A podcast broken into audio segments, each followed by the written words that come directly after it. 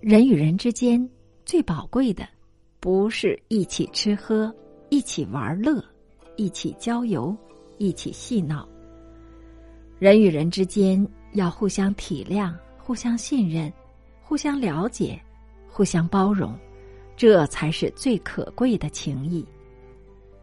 人与人之间的关系，有父母儿女，有丈夫妻子，有长官部属，有亲属朋友。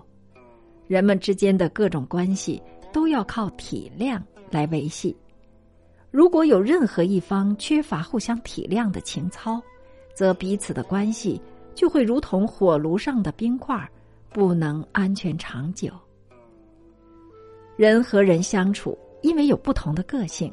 不同的爱好，不同的习惯，不同的想法，很多的不同，如果没有体谅的润滑，这许多的不同如何能融合呢？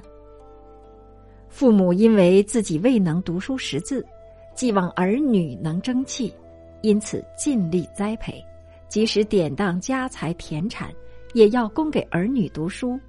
这是因为父母体谅儿女的前途、儿女未来的成就，因此自己节衣缩食，总是心甘情愿的培育儿女成长。儿女也要体谅父母的苦心，如此才能立志感恩、奋发有为。妻子在家操持家务，一肩挑起养育儿女的责任。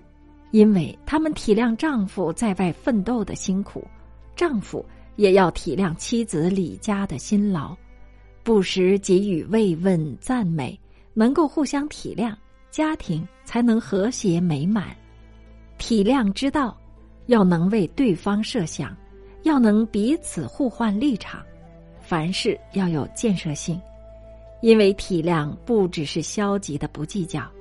更要积极的施予欢喜，给予尊重，能够从人我一如的想法，有自他平等的精神，更能互相体谅。互相体谅的夫妻必定相亲相爱，互相体谅的亲子必定相互感谢，相互体谅的主从必能彼此扶持，因为有体谅。人间才有情有义，因为有体谅，生命才能有光有热。如果没有体谅，父母子女都可能反目成仇；如果没有体谅，上下级都可能势如水火。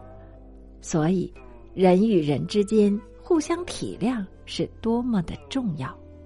各位听众朋友，感谢收听言庭书播讲的《星云大师》。迷雾之间，明天再会。